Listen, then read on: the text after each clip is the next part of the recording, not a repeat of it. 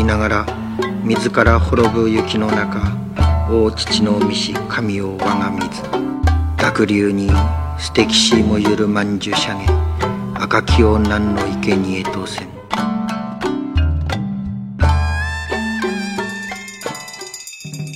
叶安，我是 taco，我是黄瓜酱，欢迎大家来到 TSP 怪奇档案。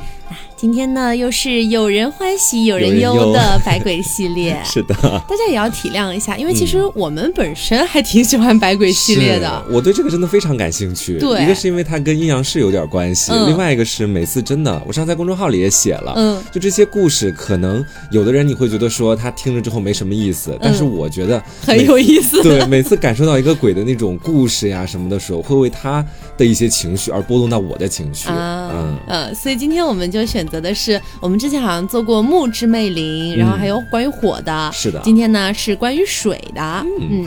那像大家比较熟知的关于水的妖怪，可能有河童，对吧？但是河童我们之前已经做过啦，对。所以今天就没有讲到河童这样子。是。好，那我们今天也是因为找到的这个跟水相关的一些妖怪比较多，嗯，我们做了几个大分类。是。首先呢，有跟天气和农作相关的，嗯。我们先来说第一个啊，我记得这个妖怪在阴阳师这个游戏里面应该是一个是一张低贱的 R 卡，R 卡是吧？对，我还以为是 N 卡，N 卡是 N 卡，N 卡。对对对。它的名字呢叫做赤蛇。也就是红色的舌头这个意思。嗯，那么它在这个鸟山实验的画里面呢，它是长了三个爪子、四个脚，然后鼻子呢长得像狮子，但是呢，它总是喜欢张开自己的大嘴，把那个红色的舌头给吐出来。啊，所以说这就是为什么它得名叫做赤蛇。是啊，然后呢，这个赤蛇它一般是栖息在河川这样的地方，嗯，也就是有小溪流啊什么的。然后呢，艳阳高照的日子里，它才会出现。他特别喜欢干一件事儿，嗯，他特别喜欢去帮助那些比较弱的人，哦，去盗取其他人田里面的水。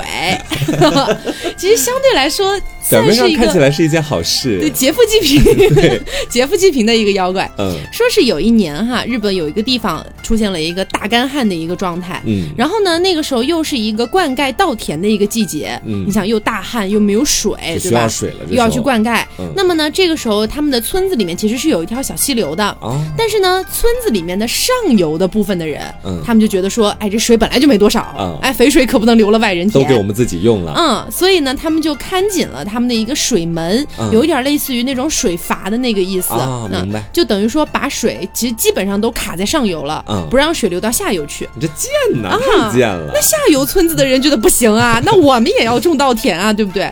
于是呢，就只好向上游村子的人去乞讨。说求求你了，分我点水吧！但是呢，始终都没有给他们这样子。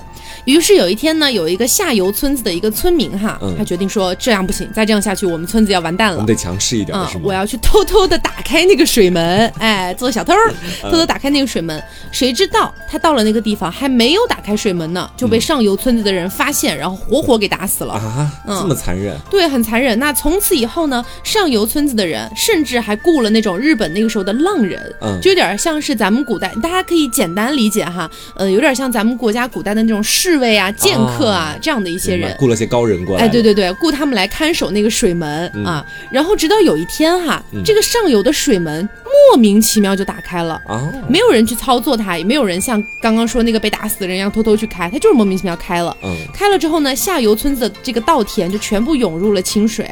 然后上游村子的村民想要去把那个水门关上，但怎么关都关不掉。好事儿呀，这是。嗯，所以当时大家就觉得说这应该是赤蛇做的一个好事儿。嗯它是一个很优的妖。怪，我觉得很优良的一个妖怪，还可以哈。对，有我们很多优良的品质。嗯，那我接下来再跟大家讲一个，其实这个妖怪，我觉得说和赤蛇有一点点相像的地方，就是对我们人类总体而言都是有所帮助的。嗯啊，这个叫做雨降小僧。嗯，你知道，就是其实日本那边的文化在以前的时候和咱们中国的古时是差不多的。日本他们也相信说，天上总有一位神明是在掌管着雨水呀、雷电啊这些东西的。是。那中国这边可能在《西游记》里大家都知道啊，龙王。对。然后还有雷公电母什么什么的，对吧？嗯，在日本那边呢，其实也是这个样子的。掌管是否降雨的神叫做雨神，在日本的文化里面呢，也叫做雨师。他通常呢还有几个 CP 跟他一起出现，你知道吧？这几个 CP 呢分别叫做风神、雷神啊，就我们一起出来给大家造一场大雨，然后久旱逢甘霖嘛，就这种感觉，对不对？他每次降雨的时候呢，这个雨神其实都会化作一条赤龙，有点像我们这边的那个龙王的那种有点那个意思。对，它会化成赤龙呢，在天空当中盘旋飞舞。啊，这一飞舞一飞，这那个雨就哗啦啦啦啦啦就开始往下下啊。但是我们今天讲的这个呢，并不是它，并不是雨神，讲的是侍奉雨神的。这样的一个小孩子，一个侍童，就是我们前面所说到的，叫做雨降小僧。人们在祈求今年风调雨顺，或者祈求今年要降雨的时候呢，会把我们前面讲到的那个雨降小僧和雨神一起都拜一拜啊，两个都拜一拜，祈求一下。拜拜主人，再拜拜奴。对，就算是奴，也是比人类高明一点，是吧？嗯。然后呢，关于这个雨降小僧，其实在坊间有非常多的传说和传闻。嗯，说的就是啊，有一天晚上，一个男子呢，他就在回家的路上。突然下起了大雨，哦，那突然来了大雨怎么办？他没带伞啊，就急急忙忙的往前赶。没想到赶的这个路上呢，看到了一个手里面撑着没有伞柄的那种伞的一个小孩儿，没有伞柄，嗯，也就是说只有一个伞面儿，对对对，就这种感觉。然后呢，另外一只手还提着一个纸提灯的这种小孩儿，嗯，他看到了之后，然后心里就想，这岂不就是对雨降小僧？那既然是雨降小僧是神明，也不会忌讳我现在对他做一些事情吧？啊，那转眼就把这个雨降小僧的那个没有伞柄的伞抢走了，啊这。对，然后他把那个伞自己顶在头上，然后回到了家中之后呢，他就想，哎呀，今天虽然做了一件这样的事情，但是我觉得他是神明，应该不会怪我的。所以他是为了不淋雨而宁愿得罪一个神明。好的，他这时候刚想把头顶上的伞给他摘下来，却发现这个伞怎么也摘不下来了啊，算是这个雨降小僧对他的一个惩罚啊，活该。对。然后在另外呢，还有一个传说，说的是在日本的某个地区啊，这个狐狸和鱼江小僧等于是一起组成了一出故事。哦，这故事说的是呢，在山上有一只狐狸，可能最近要开始嫁女儿了啊。我想到了，我们之前不是有讲过狐狸嫁亲的那个事儿吗？对对，就是说每次他们要结亲的时候，天空中都会下太阳雨。对，所以跟雨也是有关系的。是，他们是如何保证每一次在嫁女儿的时候都会下太阳雨？可能也是求助了一下这个雨降小僧啊，要不然的话，他们又不去掌。管管天上下不下雨这件事情，怎么能保证？对啊。然后呢，说这个狐狸就跟雨江小僧说了，说我给你几条鱼 啊，给几条鱼就好了吗？你吃一下，那就帮我下场雨吧，就是有雨的这个晚上，或者是有雨的白天，才让这个我的女儿好出嫁一些，求求你了嘛，啊，是这种感觉。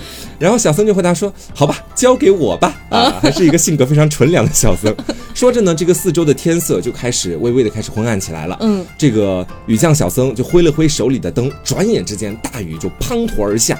雨幕之中呢，你往往还能看到这狐狸嫁女儿的那个队伍正在前进。啊，还是比较有意思的。所以其实跟之前也联动了。我们之前就讲过那个太阳雨的事儿，现在算是解释了一下为什么。是因为雨江小僧的缘故。嗯嗯。好，下面一个呢是我觉得应该有一些人知道他的名字的，他叫做日和坊。应该是阴阳师里面非常高人气的一个妖怪了。但是阴阳师里面他是一个什么样的一个角色呀？阴阳师里面他就是小太阳，我们都会叫他小太阳，因为他是一个奶妈，你知道。所以说呢，其实每个人都蛮喜欢日和坊的。一个是阴阳师给他画的特别可爱，嗯。另外一个是现在。它基本上可用的地方非常的多啊。小太阳这个点有什么缘故吗？就是因为奶妈。对，一个是奶妈，另外一个是她是一个很可爱的女孩子，背后呢还背着一个晴天娃娃这种感觉啊。所以说呢，基本上它可以就是给队友提供很大的奶量，明白？可以复活队友，就拿背后那个晴天娃娃。所以其实就可以看得出来，阴阳师这个游戏其实还是参照了很多百鬼里面的内容的。嗯。日和坊呢，它其实本身长得就像一个布偶娃娃，嗯。然后呢，头圆圆的，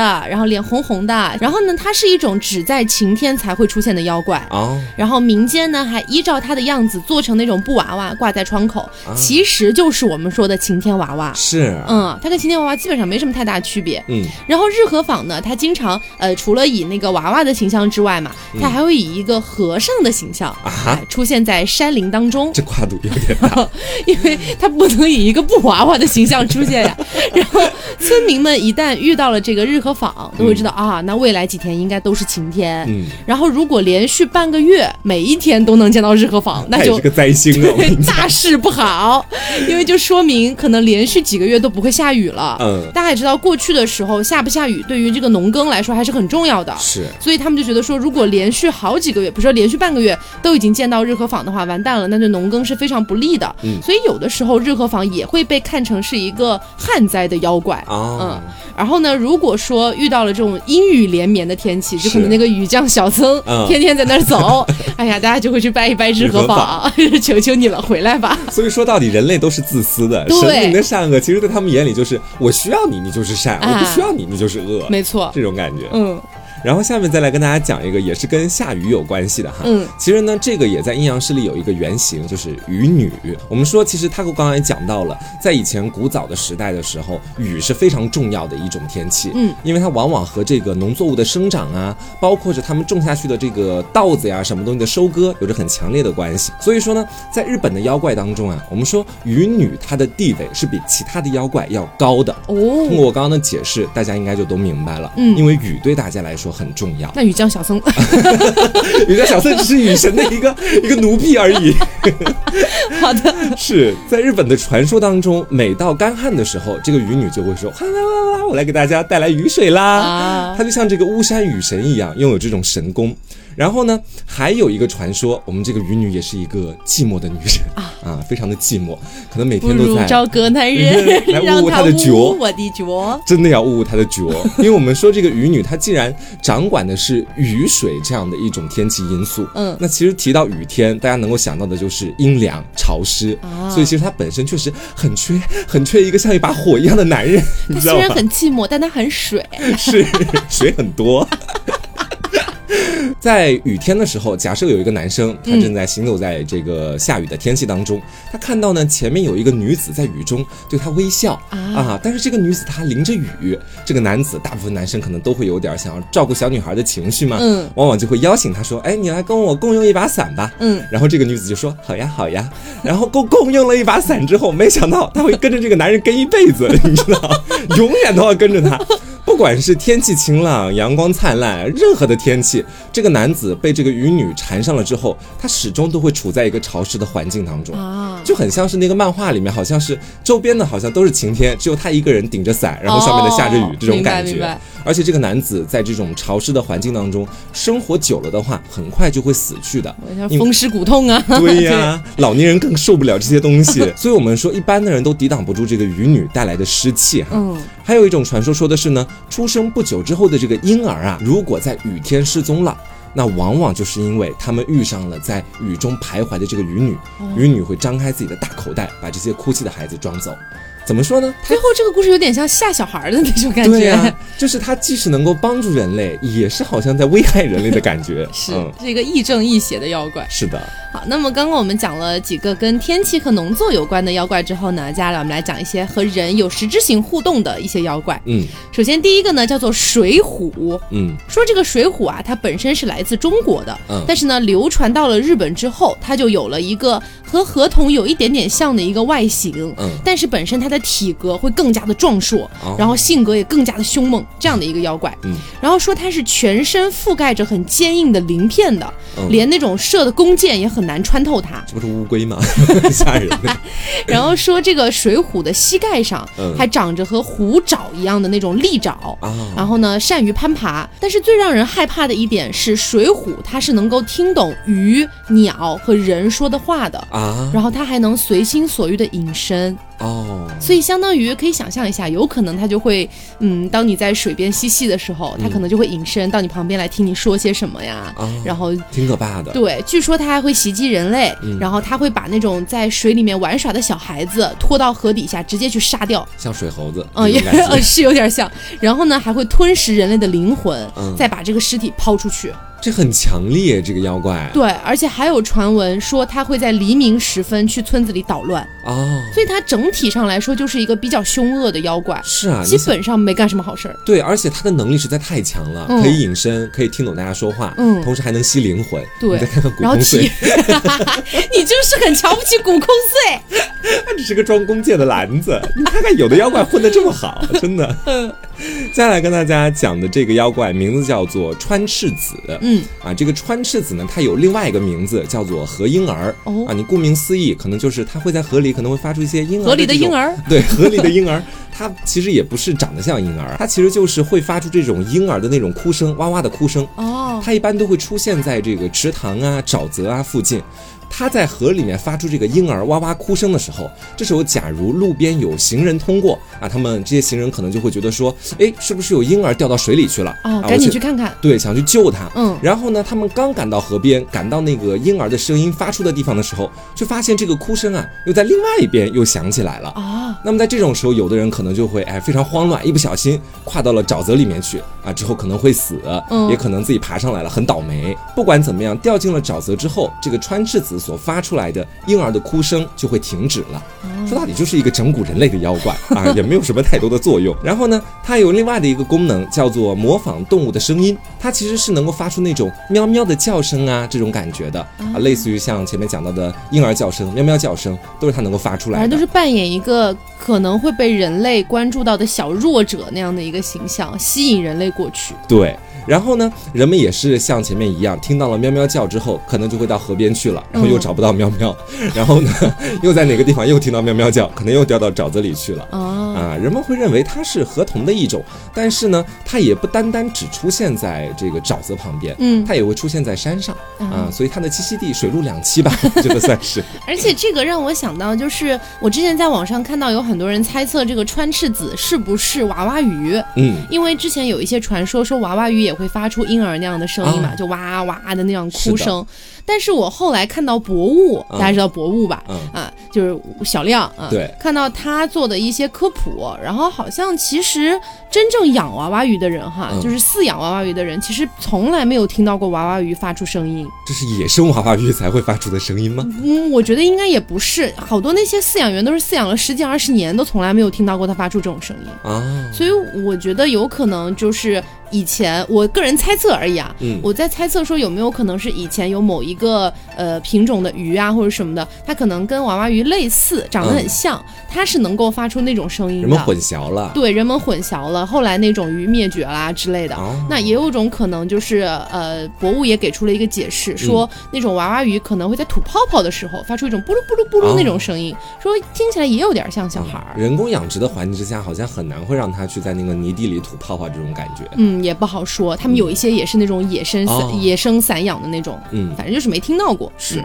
那接下来跟大家讲一个妖怪，这个妖怪我觉得跟刚才说的那个雨降小僧有一点点像。嗯，这个妖怪叫做小鱼坊，名字可爱很多哎，一个是奴婢的名字，还有一个是可爱的名字。呃，小鱼坊呢是一种只在雨天出现的妖怪，嗯，它会一身是那种和尚的打扮，嗯，然后呢在淅淅沥沥的这个下雨的过程当中呢，等着像在这个山中过往的行人去讨要一些食物，嗯。啊，一个乞讨的妖怪。是，而且呢，他总是趁着这个夜色。色将至的时候才出现，也就是说差不多黄昏的时候它才会出现。然后呢，这些行人们看到它也会施舍给它一些什么小小的一些玉米啊、大米啊之类的，反正施舍一点给它。是。那有人认为呢，这个小鱼坊是曾经饿死在山中的这个僧人的灵魂化作的。嗯。然后它的一个出现呢，也是提醒人们说，不要忘了带上充足的粮食，以免在山中迷路的时候就是会挨饿这样子。是一个有预言意义的妖怪，但是它本质上是乞讨的妖怪。是 的，我接下来跟大家讲的这个妖怪叫做暗牙小僧。嗯啊，我其实很搞不清楚他为什么要叫暗牙小僧。嗯，因为他的常居地点都是在河边。哦，哪里来的暗牙？这点我其实挺好奇的。嗯，他的外形呢和这个河童是有点相似的，而且他浑身也被这个很长的毛发所遮挡着，看起来是一个害羞的小妖怪的这种感觉啊。而且呢，他还留着这个女孩子的刘海儿，还挺有造型的，空气刘海。对，但是你千万别被他这个看起来比较可爱的形象所迷惑了。嗯，他长着锯齿一样的锋利牙齿，而且他吃鱼两三口就能够把这个整条活鱼吃得干净。是沙丁鱼 还是大鲨鱼？他很凶恶啊！有的时候呢，这个渔夫们可能会在河边去碰到这个暗牙小僧，这个时候他们往往为了自保，就会抛这个自己打捞上来的鱼，抛一条大鱼直接给他。哦，然后呢，转身就逃跑。在逃跑的时候，你还能够听见这个身后传来那种暗牙小僧在啃鱼的那个咔哧咔哧咔哧的声音啊，令人胆战心惊。其实是有一点阴暗，感觉有点带那种色彩的妖怪。但是它是物理的攻击比较高，物理攻击。对，就是自己的牙齿比较厉害，比起你前面的那个能吃人灵魂的，还是差了点儿。是哈。下一个呢是叫做海怪，嗯，海怪呢是当时传说在日本的西海一带出没的，嗯，然后它每一次出没呢都会去破坏船只，引发海难，嗯，它的身形长得很像海蛇，包括我也看了一下鸟山实验画的那个图哈，嗯，我个人觉得有甚至有一点点像乌贼，就是那种巨型乌贼，明白，啊，然后呢身形很庞大，说这个我觉得就有点夸张了哈，说他身长足有几千米，是鲸鱼吗？啊，我觉得是不至于这样子。然后呢，说这个海怪会用身体牢牢地缠住船只，然后整个人翻到船上，他身上布满滑溜溜的油，然后油呢会顺着他的身体流到这个船只里面。如果说放任不管的话，这个船只很快就会被灌满油，然后沉掉。那么水手们就要赶快把油舀出去，才能够逃命。哦，其实你觉不觉得这个东西听起来有一点像巨型大王乌贼啊？对对对对对，就是那个，有点像大王乌贼之类的那种东西。是我以前在《十万个为什么》那本书里 有看到过对大王乌贼的那个科普。嗯，当时有一张图，就是一个巨型的像海怪一样的乌贼，然后把船缠住了，对吧？对，然后给把整个船直接拖到水下去了。啊，我觉得很有可能。对。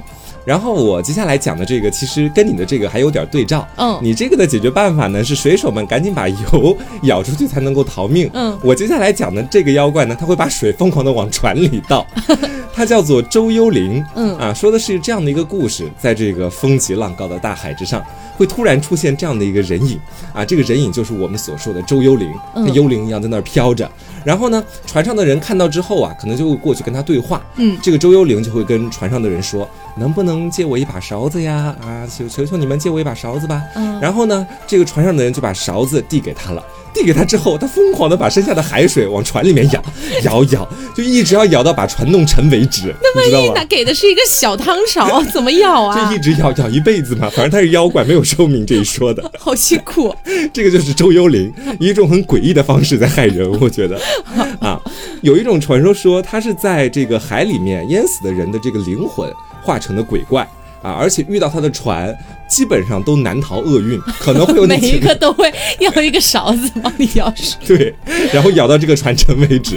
我觉得说很奇怪，就如果按照你刚刚讲的，给一个小汤勺，他一边舀，船员一边把水弄出去，对呀，就得制约几千年，我觉得这船都沉不了，你知道吗？但是呢，人们还是相信了啊，所以说为了避免被这个船幽灵所害，这出海的人呢，都会在出发之前准备饭团啊，饭团是给他吃的，讨好一下他。还有另外的是一个没有底的勺子啊，就整个这个勺子是个空勺，然后呢就能让他给个漏勺，哎，可以给个漏勺，就是漏勺那种感觉。这样的话，他可能往往就会放弃了啊。就在日本这边，我觉得挺扯的。周幽灵的这个，他听起来有点像几年前的那个什么勺子杀人狂，你有看过吗？没有看过，就是他是一个有点偏搞笑的那种，他就是有一个杀人狂，他就要追杀你，然后他就是拿一个勺子每天敲你，把你敲死为止。什么东西？很有毅力啊！嗯，其实这是在日本那边有一个我前面讲到的这个周幽灵的这个妖怪，在我们国家国内啊，中国国内也是有这样的传说的。对这个呢，但是他们俩的那个行为不太一样啊。我们国家这边有另外一个名字叫做传幽灵，说是在这海南岛附近啊，有一个叫做鬼哭滩的这个地方啊，这个地方比较不好，人们很忌讳，因为可能以前在这里发生过很多的海难啊什么的。然后呢？所以说，这个往往在海上开船的人，他们如果经过这个地方，往往就会发现这个地方海浪的那个顶部呀，有非常非常多的这个死尸，竞相向他们爬过来。哎呀，爬到船上去。嗯，但是呢，这些死尸可能是有一些人经历过这些之后，又说他们不会加害于人啊，只是吓吓你。对，只是吓吓你，没有什么其他的对你的想法。船夫遇到了这些船幽灵之后呢，就会不断的投掷米饭给他们，等于是啊，等于是我讨好讨好你们，你们也不要来烦我了，不要来吓我了，赶快走吧。这种感觉听起来比日本那个合理多了。对，然后另外的一个说的是在浙江省四明地区啊，嗯，说是有一个贸易商啊，我们叫他小郑好了。这个小郑有一天晚上呢，正在这个海上行着船，突然听到远方传来这种像鼓声一样的巨大声音，哦啊，而且越来越近。仔细一看，发现是一艘很长的大船，嗯啊，这个大船上有几十个人正在这个高声的叫喊着，同时呢还摇动着这个船桨，嗯，这个船就快速的行驶着，就快要跟这个小郑的船撞到一起去的时候，突然立马嘿潜入海底去了，啊，然后就没有撞到。之后呢，又在这个小郑他的这个船行驶过去之后，再次露出了海面，又扬长而去了。哇，这加勒比海盗啊！对，这种感觉有点像。据说呢，在这些船上面摇桨的那些人，都是一些亡灵啊，这也是后面的人的说法。见到之后呢，就是一种凶兆了，就提醒着你不要再继续往前滑行了。所以大部分人看到之后，可能都会直接回了，就这样。在我们国家的这些传说里面，其实这个周幽灵、传幽灵，它的能力是相对来说比较强的，嗯，不像在日本那边，可能只是拿个勺子不停的舀水，在我们国家这边，好像是说每一个船幽灵都能够立马去给它变出一艘幽灵船。啊，它有这样的一种能力，但既然是幽灵船，可能也没有办法把它变作实体去撞向这个海上的其他的那些人类开的船，嗯。啊，所以说呢，它有这样的一种能力，相比于日本来说要强一点。是，下一个呢，它的名字叫做狂骨，嗯，疯狂的狂，骨头的骨，一个御魂名儿，嗯。狂骨呢，它其实就是一个水井当中的一个白骨，嗯，然后它是浑身包裹着白布的，然后骷髅头下面是挂着一个很单薄的骨架，整个人漂浮在空中，还挺瘆人的。啊，这样的一个形象。而且其实“狂骨”这个词在日本的一些方言里面，它本身就含有很疯狂、很激烈的一个意思，嗯。那么呢，狂骨它其实就是心中怀着极大怨念的一个妖怪啊。如果说你一个深夜的晚上，嗯啊，没事儿干，你从一个荒凉的古井旁边路过，我为什么要从？对我也不知道为什么，但是如果你这样操作了，你就会听到一个很可怕的声音，嗯，狂骨他整个人就会从这个井中飞出来，嗯，然后对着行人说：“喝水吧。”啊哈！那如果行人遵从他的意愿啊，去喝水了，就会相安无事。但是如果说不要，我不喝水。那么这个狂骨就会开始疯狂的起舞，就开始跳舞了，你知道吧？那么行人呢就会被这个狂骨所附身，然后对其他人开始产生非常强烈的一个怨恨啊。而且在日本呢，这个水井包括各种各样的井吧，不管它有没有水，它本身是被人们看作一种通往阴阳两界的一个通道啊。嗯，那么如果有一个人他死在了一个水井当中，他化作了尸骨，其实这个人就很有可能迷失在阴阳的夹缝里面，就成为妖怪了哦。所以狂骨。是这样的一个能力还蛮强大的，其实，但是他其实也挺扯淡的。是，喝水吧，喝了就没事儿。我接下来讲的这妖怪叫做海座头，嗯。啊，说这个名字可能大家都比较陌生，但是我提他另外一个名字，很多人应该都知道，嗯。啊，海房主，你知道吗？你把我们就是你呀，是长贼丑的你。你，生活当中一般都会拿他来骂人。我们说这个房主在日本的这个文化里面，一般表示的是光头或者秃头的意思，嗯，所以也叫海秃头。也可以指这个住持或者方丈，你也可以叫他房主这种意思。嗯，前面跟大家讲过，不知道有没有讲过清房主？嗯啊，不知道有没有跟大家讲过，其实他那个房主也是住持或者方丈的意思。嗯，我们说这海房主呢，既然前面多加了一个海字，就证明他和这个大海还是有点关系的。一般呢，他是在夜间出现在这个海面上面，他出现的时候，能让原本完全平静的大海突然形成一个巨大的浪峰的那种感觉。哦，然后你就会看见很多个黑色的光头巨人，在这个。在这个巨浪的中间，在那边徘徊着或者看着你，这种感觉。光头巨人。对，因为他们是那个像我们前面说到的，像僧人啊或者什么，肯定是光头嘛。一般说这个海房主是群居动物，一般会成群结队的出现。啊，所以它不是一个妖怪，是好多好多个海房主。是，他们是个那种有点像家族的感觉。嗯，对。然后呢，这些海房主出现在浪头还没有结束哈，不是单单出现在浪头，这也太扯了。一般这个渔船看到很多海房主出现在浪头之后呢，只要海房主看到他们了。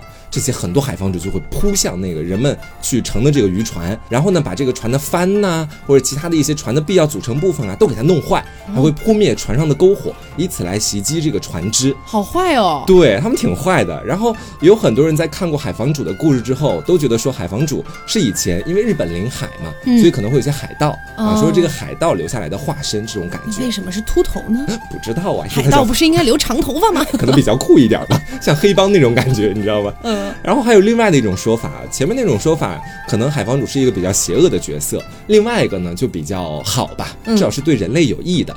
说是在海上往往会出现这个背着琵琶。啊，背着琵琶，而且弹琴的这个盲僧人，对，不是是个盲僧人，跟杨玉环没有太大关系。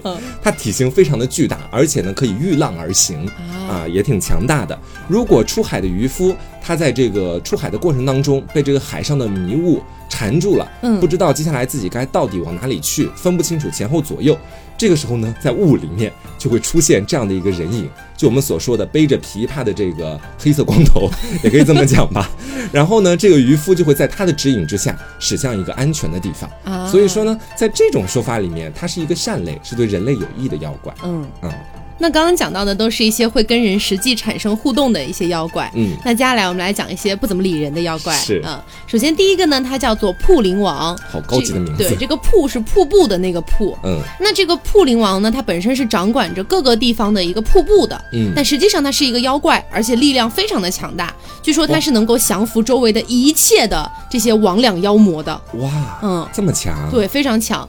传说哈，就是说以前有一个和尚，那大家都知道，呃，如果经常看日本动漫，应该会有印象。很多的一些番，比如说像火影，然后之类的，反正里面都会出现一个，就是呃，有一个人想要去修行，然后他就自己在瀑布底下打坐，承受那个巨大的水流。鬼灭里好像也有这样的，反正都有这样的，都有这样的一个行为。然后呢，就是传说以前有一个和尚，就是在瀑布边打坐，嗯，然后呢，竟然就在瀑布当中看到了不动明王的真身，然后呢，他就冲进瀑布。结果爆出了一块木头，嗯，然后将这块木头当做神的这个灵体来膜拜，也就称为了护灵王。对，对，就是这样的一个故事。其实它跟神明的关系会比较大一点。对，我觉得说有的妖怪它是可以感觉跟神跟神灵之间有一些联系的。嗯，就好像我们前面讲过的大妖里面的玉藻前那个力量，我觉得也是跟神差不多。对对对。然后我家来讲的，你前面讲的特别大的，我家给大家讲个特别小的。嗯。而这个小的还有点恶心，讲实话，它叫做够长啊。这是阴阳师最近新出的一个妖怪啊！阴阳师出了这个妖怪，对，但是非常可爱，是一只小老鼠，特别爱打扫卫生。但是呢，在日本的这个《百鬼夜行》里面，其实它并不是这样的一个形象啊。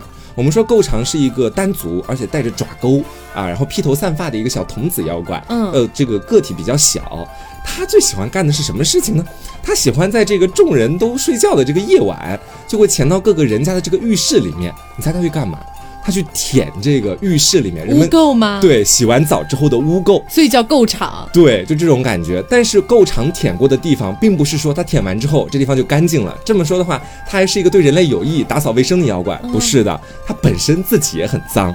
所以呢，这个浴室一脏，他舔起来就很舒服。他舔过的地方不但不会变得干净，反而会越来越脏，而且呢，会把原本那些可能用水冲一冲的那些污垢变成顽固的污渍。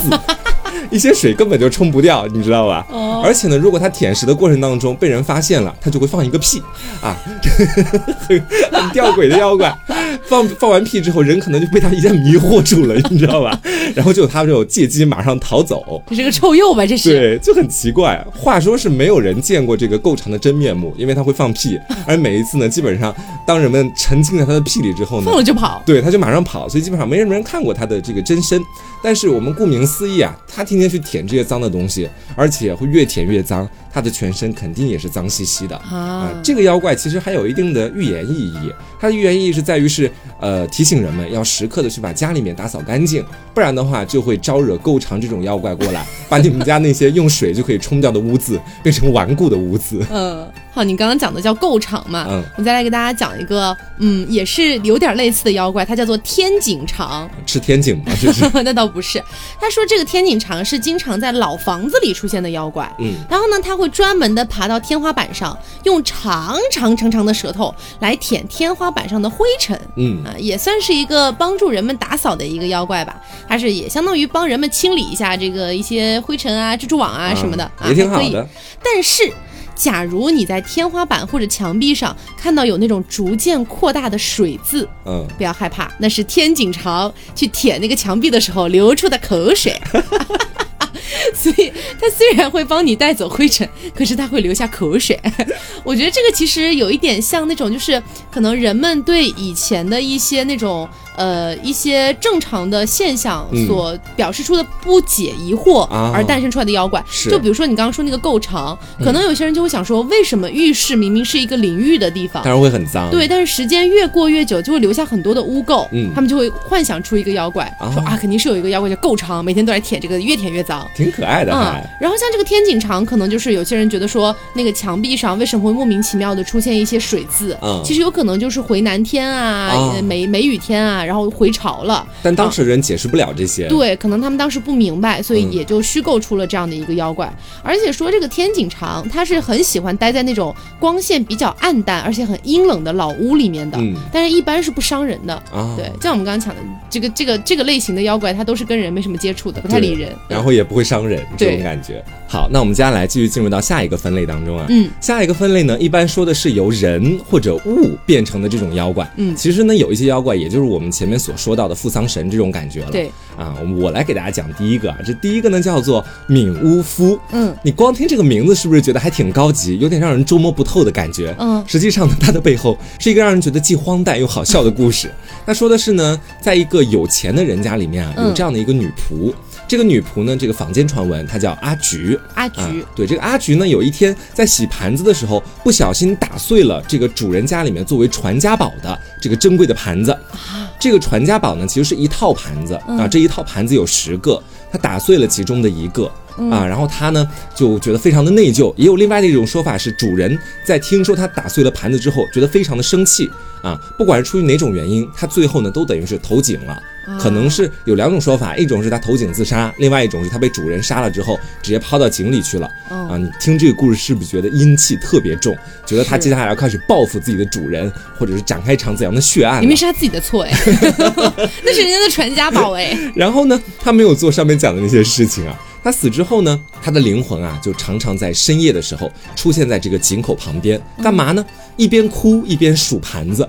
啊，哭的声音非常的凄凉，而且呢，在夜幕之下让人听着有点毛骨悚然。你可能从那古井旁边经过，就会听到啊，这个阿菊在数一个、两个、三个这种悲悲切切数盘子的声音，数到第九个，因为我们说传家宝的那个盘子有十个，他打碎了一个，只剩九个了。对，所以往往他数到第九个之后就开始哭泣，然后再从头开始数，就一直数盘子，数一个晚上。对。我以为他要开始报复了。我看这故事的时候，后来发现他的报复是把盘子来回的反复数一遍。哦。好的，那下一个妖怪呢，叫做熔罗鬼。嗯，这个鬼呢，呃，不，这个妖怪呢，它其实是属于海妖的一种，嗯，而且它是由那种活了三十年以上的熔罗变化而来的。熔罗其实就是海底里面的一种动物啦，哈，叫熔罗。然后说这个熔罗鬼啊，它的样子是非常的丑陋、奇异、怪异的。嗯，它的头仍然是长得像一个熔罗一样，但是它长有双眼和双手。哦，然后白天的时候呢，这个熔罗鬼就会老老实实的待在海底。但是月明之夜，哎，就是说有月光的夜晚，是他就会浮上海面，哎，出来游玩一下。嗯，据说淫荡的女人 说的就是你，说这个淫荡的女人跳进大海之后，她就会变成熔罗，然后和其他的熔罗一样，在海里面生活了很多年之后，她就慢慢的变成熔罗鬼。而且关于这个熔罗鬼，还有一个比较好笑的一个传说，说以前日本有一代这个海贼非常的横行，说有一天呢，岸边有一伙海贼，他们救起了一个溺水的女子，嗯，然后说这个女子呢容貌非常非常的美艳动人，嗯，那这些海贼们呢就个个就是非常觊觎她的美貌啊，是的，纷纷就前去说，哎，要不就跟跟我吧，做一下呗，嗯，那个爱一下呗，然后呢，这个女子啊也是来者不拒啊，来一个爱一个，淫荡的女人，对。淫荡的女人，谁知道这个交欢结束了之后啊，女子居然偷走了海贼们的蛋蛋，然后跳进了海里，化成了熔罗鬼。天哪！据说后来这个海贼的家人们是花了非常大量的金钱，才从这个熔罗鬼的手里面赎回了自己的蛋蛋。什么鬼啊！这个妖怪？对，就是这样的一个妖怪，就是我觉得很适合你。为什么？我又不偷蛋蛋。好，那我接下来再来讲下一个哈，嗯下一个叫做搅罐树，啊，这个的名字听起来就像是一个家里面的家具，你知道？说搅罐树它本来就是用来漱口的这个漆制容器，嗯，有点像是我们现在家里面用的牙杯的那种感觉，嗯啊，它但是呢，它相比于现在的塑料牙杯，它的做工非常的精巧啊。一般我们说这个搅罐树，它是用原木制成的，嗯，两边呢还有角一样的那种把手，下面有四个长长的支架，是不是很像我们历史书里面出土的各种文物的那种感觉？一般呢，以前的人们在日常的洗漱是用不到它的，因为你想，它体积笨重，而且特别占空间。嗯我想刷个牙，我还得天天拿个这个像文物一样的东西来做。发明它干嘛？发明它也是有它自己的妙用的。话说呢，在一开始的时候，可能人们还是拿它来做牙杯或者干嘛的，嗯，到后面就逐渐被这个木桶啊、脸盆呐代替了啊。而且啊，这个常年不用的脚灌树，它往往就会化成妖怪，就是我们前面对，就是这个物品如果久不被使用的话，可能就会变成妖怪，叫富桑神。不过呢，就算是变成富桑神之后啊，它也不是完全一无是处的，嗯，有一些情况之下还是可能会用，比如是说这个男人剃头的时候，或者女人在婚后染黑齿的时候啊。这个是日本以前的一个习俗，对，包括是整个东南亚，其实都有这样的习俗，对对啊。我们说，其实，在这两种情况之下，人们都会用到它，而且在用到它的时候啊，它的一些那些妖力就会展现了。哦，如果你用了之后，这个搅罐树啊，就会偷窥印在那个水面上的那个人脸啊。啊，到了深夜的时候，如果他再看到了人从他旁边经过的话，他就会用自己的支架缠住那个人的袖子，然后这个人的脸就会永远消失啊。只是因为用它，可能剃了一下头，或者在他那个里面盛的水里面照了一下镜子。之后你的脸可能就会消失，嗯，非常惨痛的一个代价啊，好可怕，听起来。对，而且我们说这个角冠术啊，其实肯定是不止一个的嘛，嗯，因为可能家家户户以前都会遗留下来一个这个东西，嗯，然后变成扶桑神。不过呀，这个最有名的角冠术就是这个和歌女诗人小野小町她使用的这个角冠术所化成的。我们说这个小野小町，她是当时名噪一时的和歌诗人，非常的出名啊，而且人气也很高哦。她在写诗歌方面是非常的有天赋的，也。正是因为他对于诗歌的这种执念，才生出了这样的一个妖怪！我们说小野小町的这个搅罐树啊。它其实是已经化成人形的这种感觉了。它穿着和这个小野小町一样的这个和服，而且呢，头两边的这个把手就像是鬼脚，它往往象征着这个小野小町对于诗歌的执念啊，是有这样的一种感觉和寓意在里面。它已经跟普通的扶桑神不一样了。对，普通的扶桑神可能古空碎呀，你还在古空碎？哎，你这个物品可能会有点能力，这个的话已经化成人形了。嗯，而且它还象征着另一层别的扶桑神可能没有的那种人类的执念在里面了。嗯。下面一个呢，我们来讲这个妖怪叫做冥府。嗯，冥是那个公鸡打鸣那个鸣儿，然后府是那个釜山行那个府啊。嗯，这个冥府啊，在鸟山实验的画里面，它身上是覆满了长毛的，长了很多的毛，然后手上呢拿着这个神社的这个祈愿牌，嗯，做出一副要去占卜的样子。它的原型其实就是神社当中用来占卜的这个冥府神室。嗯，那人们呢就会在这个府上放上这个蒸笼，然后里面盛好。米，然后盖好盖子生火，由府煮沸发出的声音强弱来判断凶吉。它本身是一个用来占卜的东西，对对对。然后这个冥府其实就是这种雾气、这种器物化成的这个扶桑神。嗯，传说有一个故事啊，说是某一个老农民，他有一天在挖地，然后有一天挖到一口这个古锅，老古董了，哎，看起来很像很古老的锅呀。嗯，然后就用它来烧水，结果发出了很大很大的声响，哦，并且每次烧水天上都会突然下雨。哦，后来人们就。认为啊，这是一口应该是一口可以用来占卜天气的神锅，嗯，就把这个锅给供奉了起来。所以它本身就是一个用来占卜的一个器物，然后变成了富桑神，最后还是可以来占卜。是，我觉得说这个更像是一个神器的感觉，对不像是一个妖怪那种鬼的那种感觉啊。嗯，那我们接下来就说到一个比较。怎么说呢？知名的吧，啊，水类大妖，嗯啊，这些妖怪的故事相比于我们前面所说到的那些要更为丰富一些，嗯，啊，第一个跟大家来讲的叫做乳女，嗯，啊，乳女是一种很可怕的妖怪，它呢是以前在这个新细县和福岛县啊出现的这种妖怪，嗯，我们说呢它的形象非常的瘆人啊，它是人面，但是是蛇身，嗯，啊，就是这个蛇长了一张人脸，同时呢还是裂口，整个嘴很大。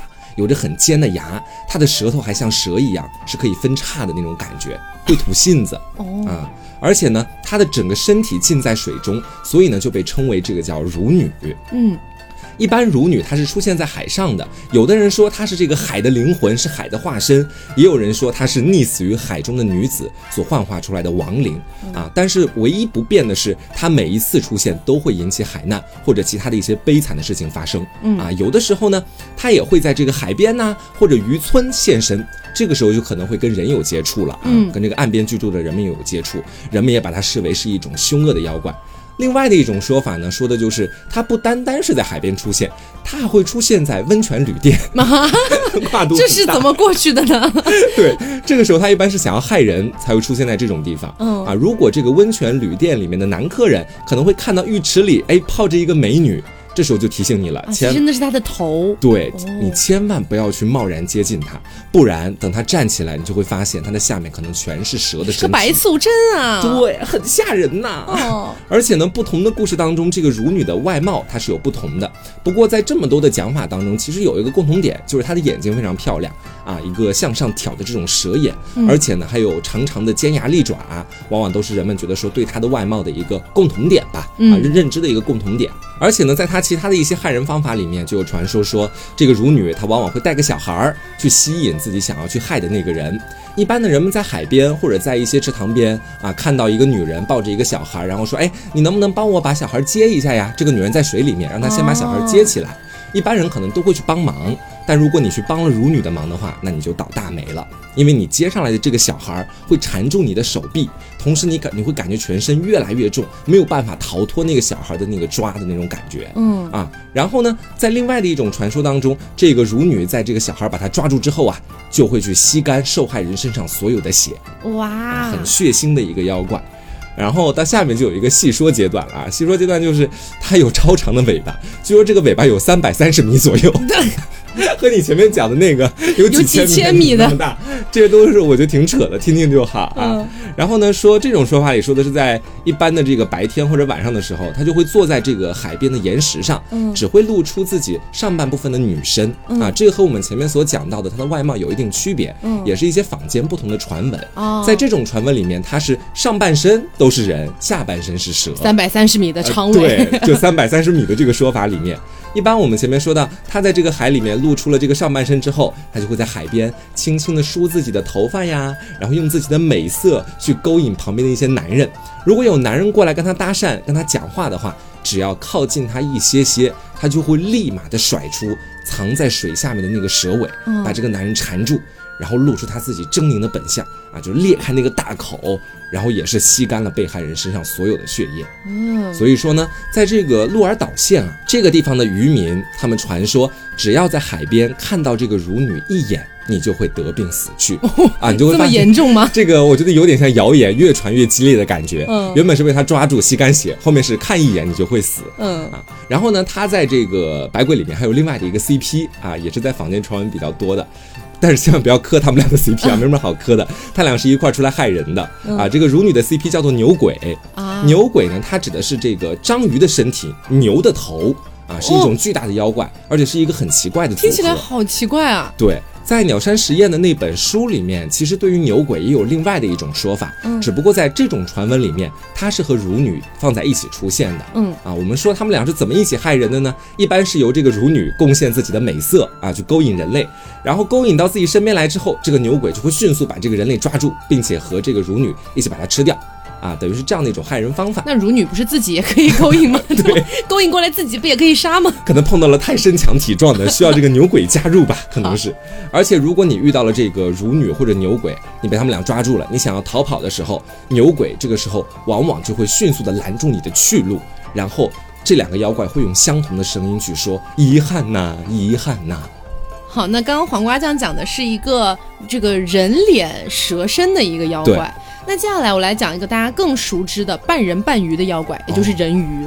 这个其实好多传说呀，对对吧？就是不管是东方还是西方，对于人鱼都有一个不太一样的观点。对，你觉得如果按照咱们中国传统文化里面的这种人鱼，比如说什么鲛人啊之类的，感觉上其实应该还算是一个比较算是比较美的一个形象吧。对，什么鲛人气泪啊那种感觉，对不对？而且在应该是整个偏东方的这种传说里面，鲛人一般都会是在海上唱出美妙的歌声，然后吸引这个船员去靠近他，然后再把那个船员吃掉。哎，这不是西方的传说吗？这是西方的传说吗？这不是海妖吗？好，我们来看一下日本的。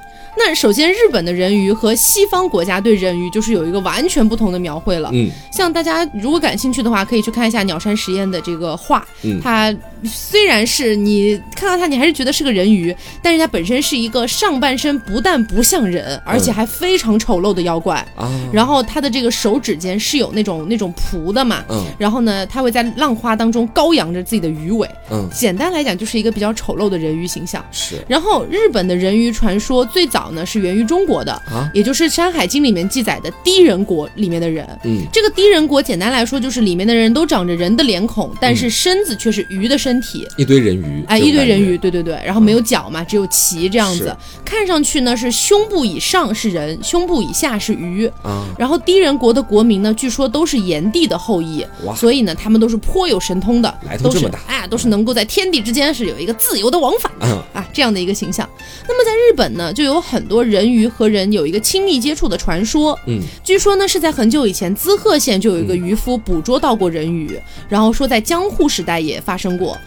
而且在大阪附近的河川里面就有人钓到过人鱼，嗯，当时就有很多人前去观看，在当时是引起了非常大轰动的。哦，据说那个时候的发现的那个人鱼身高有一米多长，能够发出类似婴儿哭泣的声音。嗯，所以大家就可以看到，其实日本早期的人鱼和西洋传说里面的那种人鱼差距是很大的。是的，嗯，首先它的姿态不一定是很美的，嗯，而且甚至有一些传说里面这些人鱼的脸长得像猴子一样，然后呢有那种鱼一样的细细。尖尖的牙齿，长得非常丑，声音虽然很像人，但是是很尖锐的那种声音，你知道？然后说是一般他们只会选择在狂风暴雨即将来临之前，它才会现形。嗯，那么在此之前的人鱼到底是长什么样子的呢？说是在七世纪完成的《日本书记》这本书里面写到，形容这个人鱼是像人一样的异形之物，然后说既是人也是鱼。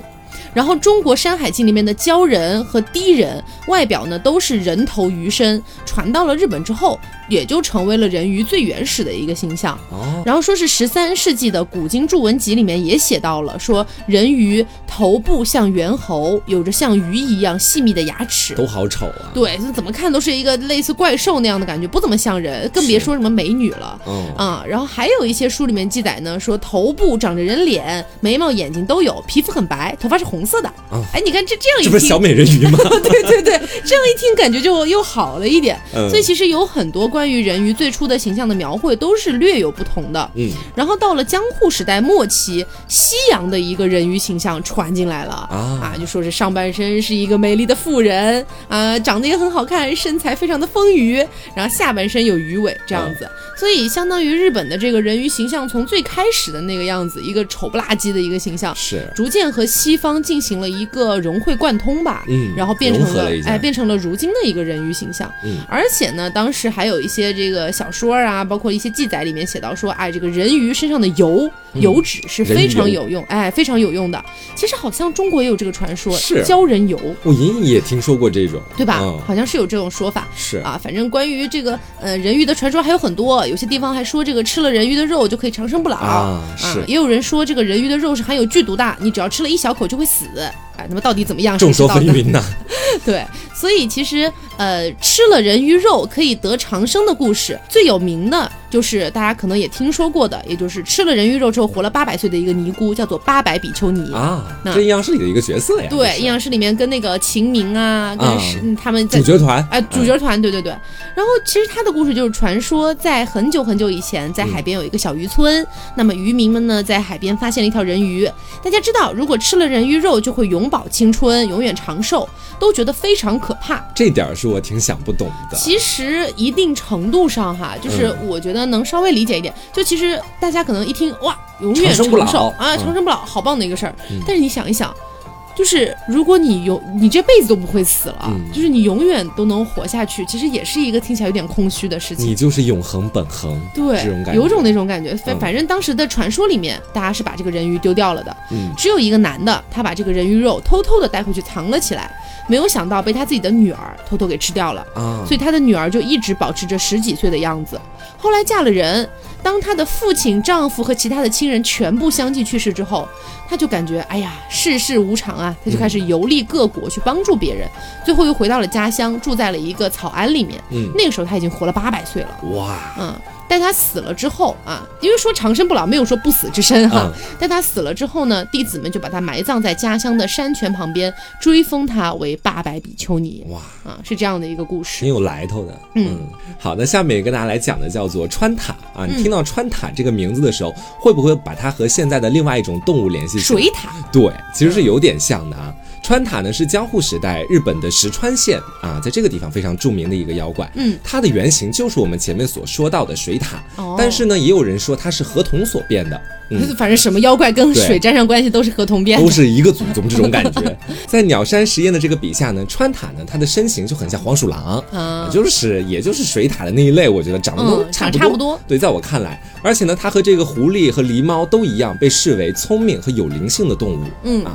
然后呢，在大部分人的这个对川塔的印象里面，他是一个喜欢捣蛋的妖怪，但是不算是非常可恶和恐怖的妖怪，因为他曾经在民间有很多次这个化成人形报恩的这种故事啊，让人们觉得他拥拥有一个优良的品质。川塔报恩，对，就知恩图报嘛。嗯，而且呢，他会经常耍一些蹩脚的把戏，比如是说变成一个非常很不像目标物的目标物，被人一眼看出来他是妖怪这种事情 啊，时有发生。就比如是说，据说这个川塔他善于变换，可以变成二十岁上下的。这个年轻女子，嗯，或者是变成一个小孩子，她变成了这两个形象之后，就会去调皮捣蛋。她往往会选择去跑到人类的家里面啊，去整蛊他们。就算是被人类识破了之后呢，他们也不恼怒。在人类问他说你是谁呀，他可能就会口齿不清的回答讲系我呀，这种感觉你知道吧？如果接着问说，哎，那你是从哪儿来的呀？他可能又会说河里，这种感觉。所以他其实挺可爱的，而且很容易被人所识破。而且在川塔的很多传说故事里面，大多数他的调皮捣蛋都是去偷鱼啊，或者给渔夫捣蛋呢，反正一些无伤大雅的事情。对，就活脱脱一个水獭这种感觉。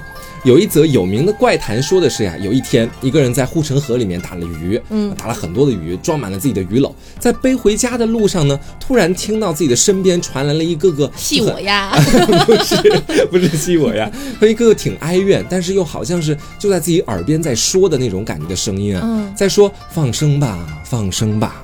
啊，然后这个打鱼的这个渔夫当时心里就有点发毛了，就赶快跑到家里面去。没想到到家里面去，把这个鱼篓一放下来，哎，里面没鱼了。当时他就在想，会不会是这个小小的川塔在给他使的一个恶作剧，偷走了？对，或者是又调皮捣蛋了。嗯，但是后面人们发现，在护城河旁边好像还有另外的一个女鬼。好像是那个女鬼偷的，女鬼也要偷鱼吗？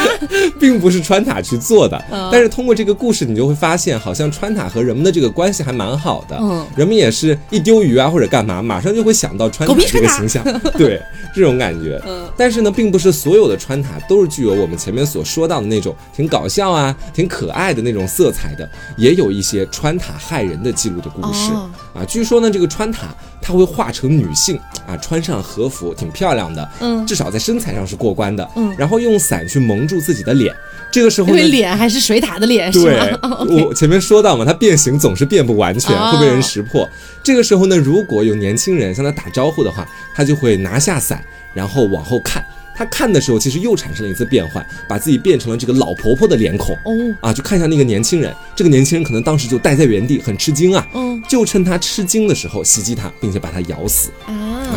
而且呢，同时在咱们中国的这个很多的志怪小说里面，嗯，也会有这样子类似于说这种水獭成精的故事，也是说他们幻化成了美丽的女子去魅惑路边的行人。嗯，只不过唯一觉得说有点遗憾的是，这些故事可能都是从前或者古时候大家的故事了。嗯，现在在这个河岸边都停了很多船，而且越是靠近海的地方越发达嘛，人越多嘛，所以说这种妖怪也就越来越少了，嗯，也就找不到了。嗯嗯。好，那接下来给大家讲今天的最后一个妖怪，嗯，它的名字呢叫乔基。是那个，就是过桥的那个桥啊，断桥的桥，守护啊，是化身为桥的桥基，不是，说是这样的，嗯，在鸟山实验的画里面啊，这个乔基呢是在电闪雷鸣、风雨交加的天气当中，一个披头散发的女人，差那么远对，然后她是半个身子都淹没在河水里面，嗯，她的眼中充满了怨恨。紧咬双唇，头上还冒着一些炉火，嗯，然后呢，面部的表情极为丑陋狰狞，她就是鬼女乔姬。啊，我们来说一下这个乔姬的故事啊。古代的日本人呢，认为从桥这头走到桥那头，寓意呢就是从现世通往来世的一个路途，嗯，所以一直都把桥这个东西当做是心灵的一个小小归宿吧。那么乔姬呢，可以说她是桥头女神，在日本也是被视为是桥的保护神的，所以她相当于是被人们赋予了一些，比如类似于什么掌管结界呀、抵御外敌呀、抵御疾病啊，反正就这样的一些职能吧，是受到民众的一个祭祀和膜拜的。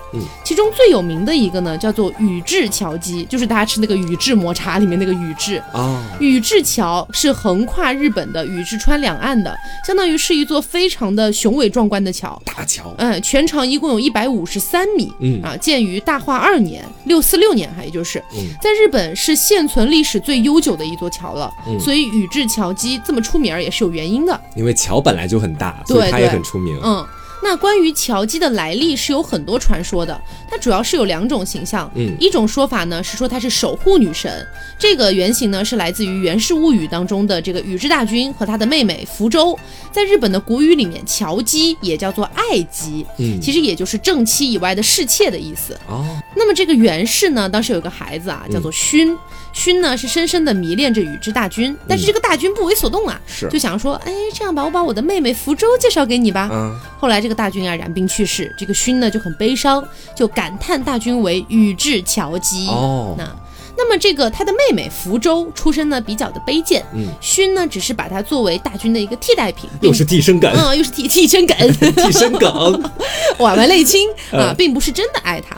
后来呢，就把这个福州抛弃在了一个荒凉的宇治山庄里面。嗯，那福州就忍受不了这种残酷的现实，就死在了这个宇治川。哦，那么后世呢，就把大军和福州合二为一，将宇治乔姬就塑造成了一个为情等待的一个美丽的女神，是一个悲伤的故事。嗯，是的。传说呢，宇智乔姬和八幡大神是情侣。嗯，八幡大神每天都要和这个乔姬约会啊，在桥底下搞一些事情。然后 这个乔姬呢，也每天晚上都坐在那个桥头等待八幡大神过来。嗯，那么呢，每到凌晨，这个宇智川啊就会波涛汹涌，一番云雨。这个代表什么？我觉得啊，不用多言啊。还有一种说法呢，认为这个乔姬是由痛失丈夫的女子死后化成的啊。传这个其实跟那个福州，我觉得有点关系啊。嗯，传说呢，它就是代表的是善妒的女子。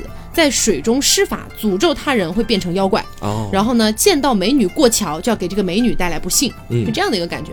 因此呢，在日本有一个习俗哈，就是结婚的这个队伍是不能够过桥的，不然可能会被诅咒。哎，如果接亲的路上有桥，就只能赶快绕道，是这样子的。所以其实桥姬，我们说在这个鸟山实验的话里面，她是一个披头散发的女子嘛，半身淹在河水里面，充满了仇恨啊什么的。其实我觉得更多的是依照我们刚刚说的最后的那种呃传说。就是说，痛失丈夫的女子死后化成的一个形象。是的，嗯嗯。所以今天就是所有的我们能够收集到的一些跟水这个元素比较相关的一些妖怪，嗯，来分享给大家。也希望大家今天听得开心。是，嗯，今天是超长放送了，算是。对对对，嗯。那也希望大家喜欢。那么我是 taco，我是王阿酱。那我们下周再见，拜拜。